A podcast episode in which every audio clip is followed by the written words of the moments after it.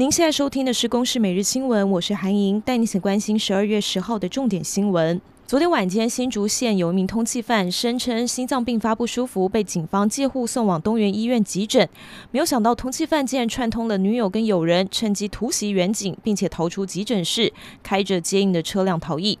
今天下午一点多，警方是在基隆查获了这名通缉犯，而参与劫囚的另外两女一男也同时落网，另外还有一名女性仍在逃。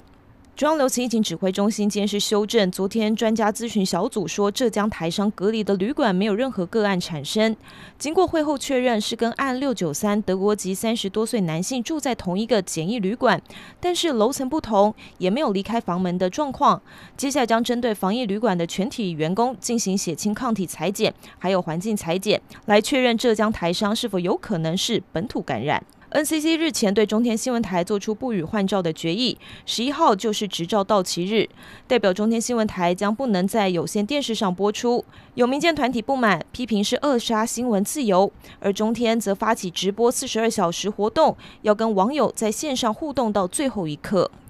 台铁猴洞瑞芳间因为边坡滑动阻断的轨道，抢修进入了第七天。目前清运的土方超过了四千五百立方公尺，远比预期的还要多。交通部长林佳龙上午前往视察，正是因为天候不佳，原定十三号单线双向通车的目标，现在恐怕是无法达成。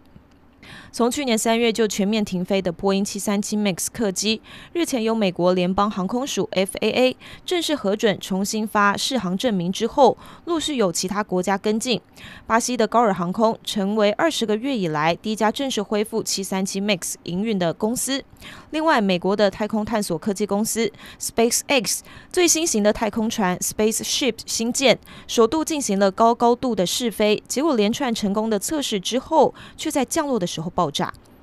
以上有公视新闻制作，谢谢您的收听。